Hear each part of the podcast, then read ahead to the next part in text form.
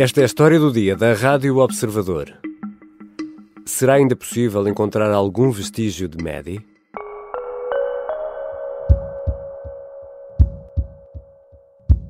Wenn wir was finden sollten und wir die Ergebnisse auch für ähm, veröffentlichbar halten, dann werden wir darüber auch sicherlich informieren.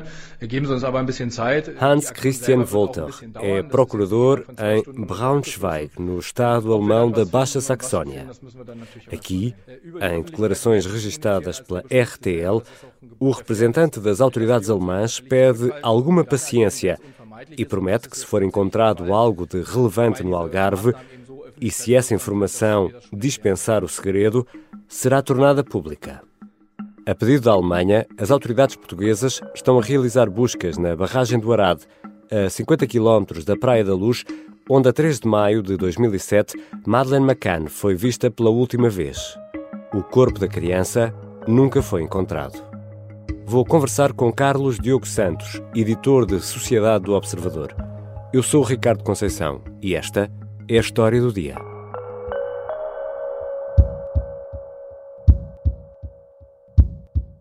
Bem-vindo, Carlos. Olá, Ricardo.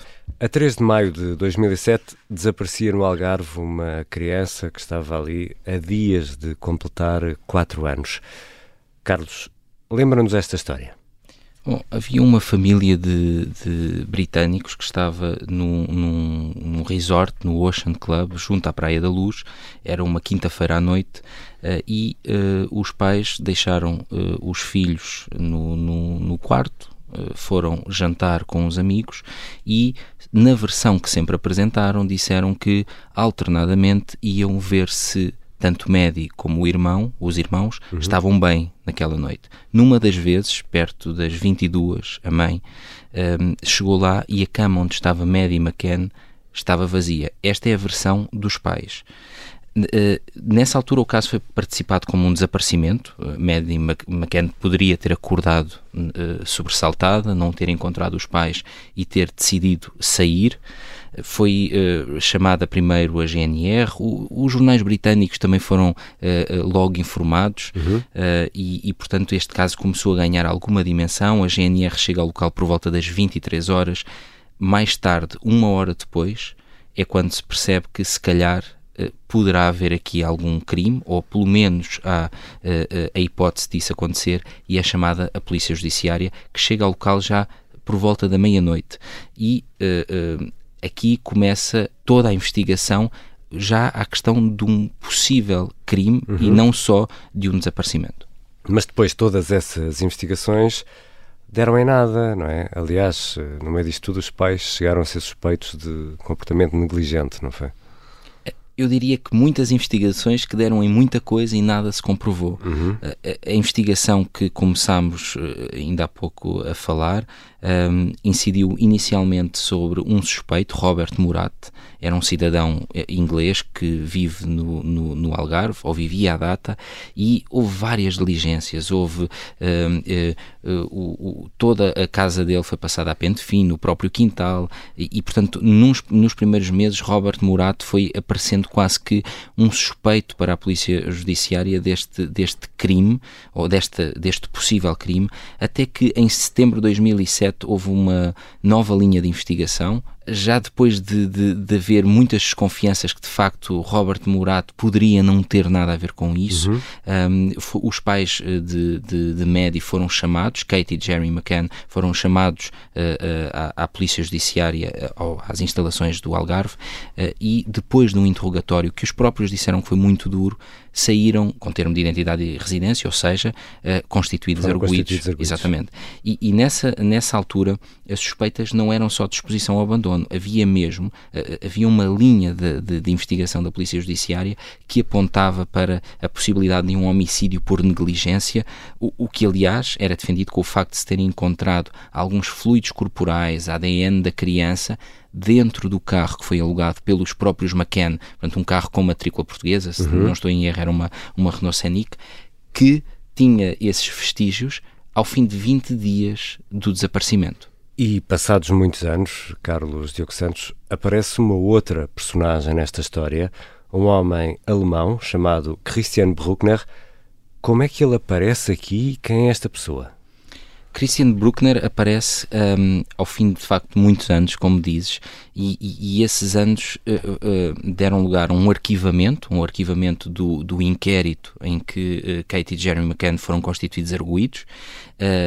Houve depois, mais tarde, isto também muito por força das investigações que foram sendo abertas pelo Reino Unido, com a Scotland Yard a encontrar novas pistas, algumas delas em que as autoridades portuguesas iam dando mais e menos uh, crédito uhum. e, iam acompanhando mais ou menos essas investigações, mas o facto é que ao fim de alguns anos foi reaberto o inquérito e passou a haver uma equipa no Porto que ficou responsável por passar a pente fino todo este dossiê. No Porto? Sim, no Porto. Uh, de facto, a, a, distância geográfica já na altura causou alguma estranheza, uh, mas isso pode prender-se com inúmeras razões, inclusivamente questão de, de, de meios, e, uhum. e, e, de facto era quase que um voltar atrás, quase que, se calhar até mesmo o distanciamento uh, de quem tinha feito inicialmente a investigação pode ter tido aqui alguma relevância, porque era reabrir um processo passar a pente fino tudo aquilo que foi feito e tentar perceber se havia alguma coisa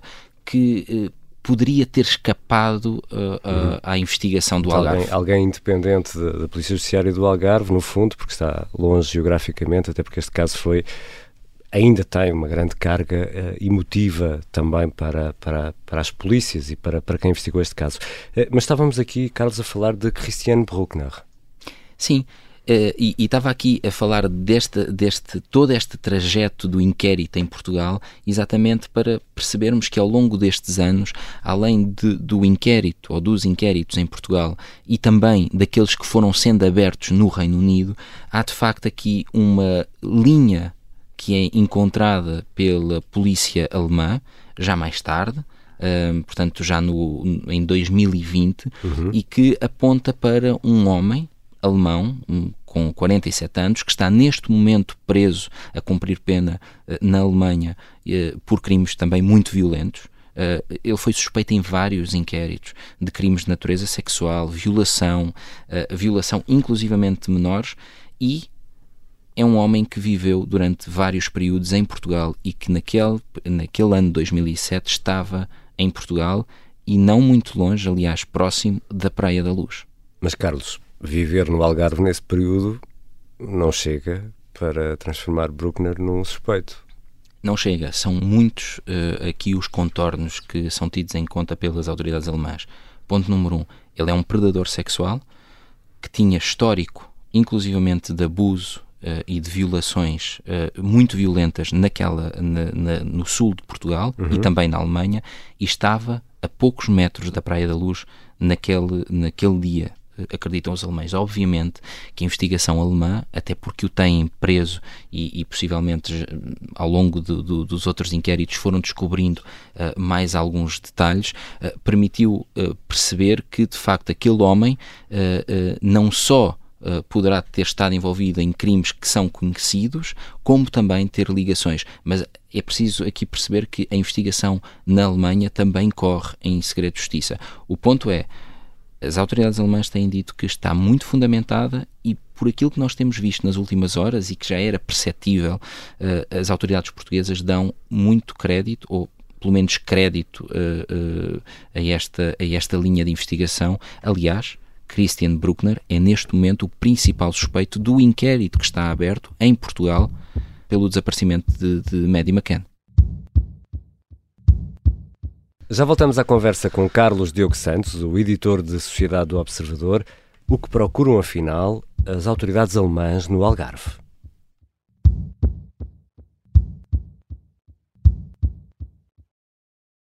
Esta é a Operação Papagaio. O plano mais louco de sempre para derrubar Salazar. Episódio 3. Nome de código: Alice. Espera, está. Está a acontecer qualquer coisa! Qualquer coisa de estranho! Uma série para ouvir em seis episódios que faz parte dos Podcast Plus do Observador. Um novo episódio a cada terça-feira. Os Podcast Plus do Observador têm o apoio da Onda Automóveis.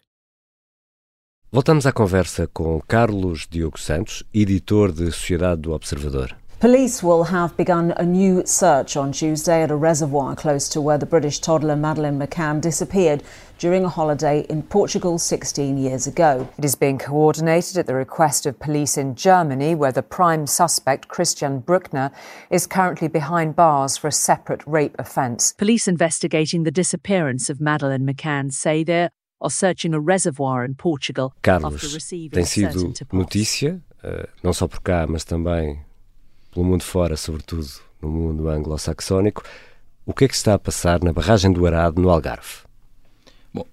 Há muitas coisas que poderão estar na, na mira, digamos assim, da, da, Polícia Judiciária, que, como nós sabemos, uh, uh, acaba por uh, ter aqui o acompanhamento tanto das autoridades alemãs, que começaram com esta linha de investigação, como também das autoridades britânicas, que também estão presentes no, no, no nesta barragem. esta pergunta que fazes é talvez a pergunta que o país uhum. e o uhum. mundo anglo-saxónico e não só quer ver respondida.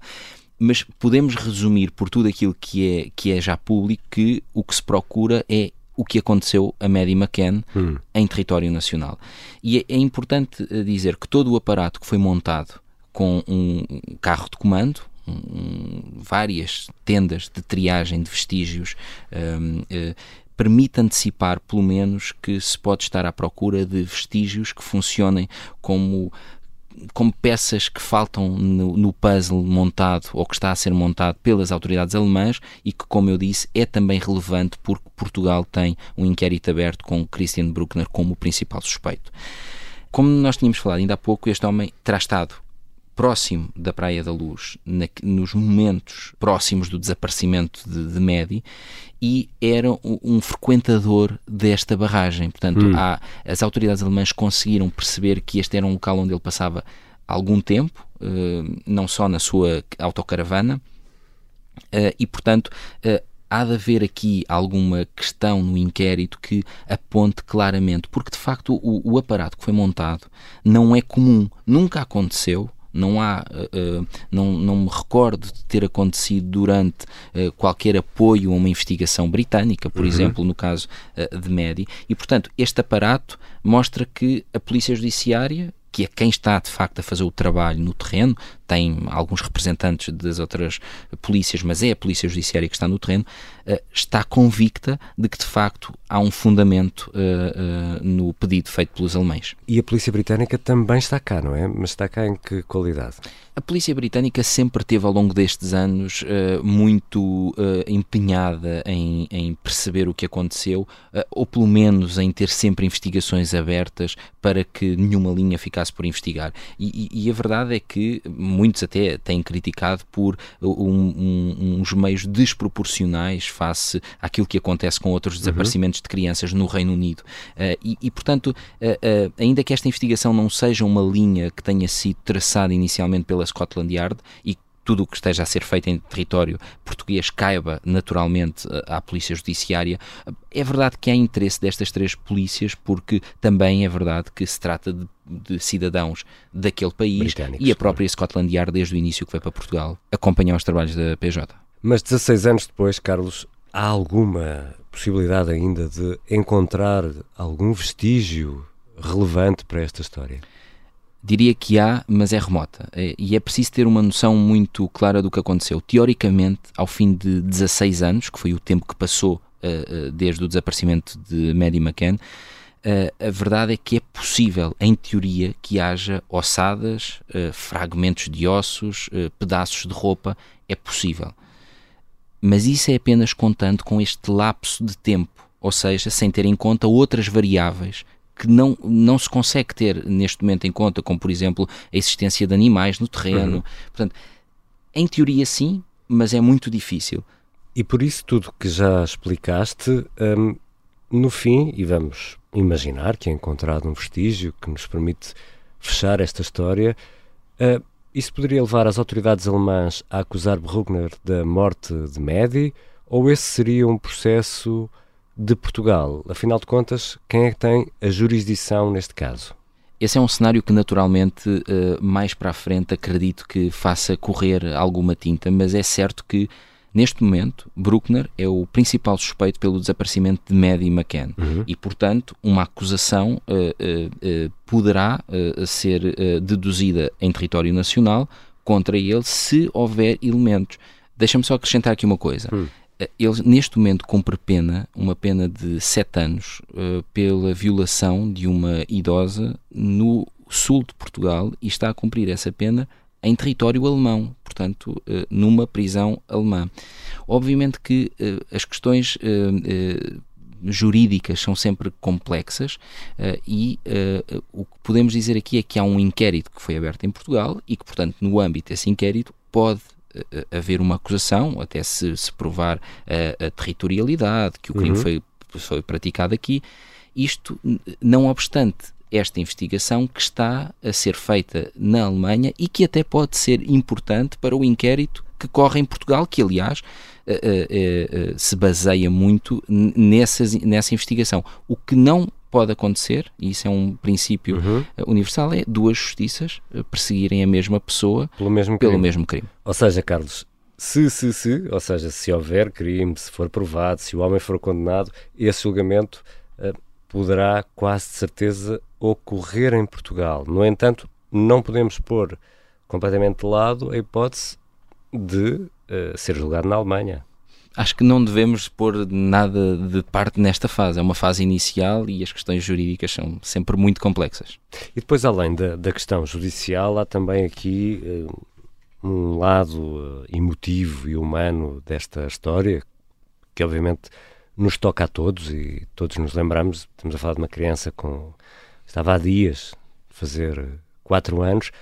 O descobrir um vestígio aqui também poderia permitir aos pais fazer o luto pela morte desta filha. Eles sempre acreditaram que a filha está viva, não é? Sim, este caso é complexo porque nós temos que sempre falar em aversões, não é? E, e, essa tem sido a versão dos pais, a de que continuam à procura, de que continuam a acreditar que a filha está viva. Um, e, portanto, se, diria que em teoria sim, não é? Em sendo essa a tese uh, certa uh, que os pais defendem e caso se venha a provar que de facto aconteceu alguma coisa que eles nunca tiveram qualquer tipo de conhecimento, isso será um momento também importante para esse luto uh, de que falavas. Mas, até porque, se tivermos por certa a tese dos alemães, Medi não está viva. Medi morreu e morreu ainda antes, e isto, é, isto até é importante, morreu ainda antes de uh, Bruckner ter regressado à Alemanha. Obrigado, Carlos. Obrigado, Ricardo.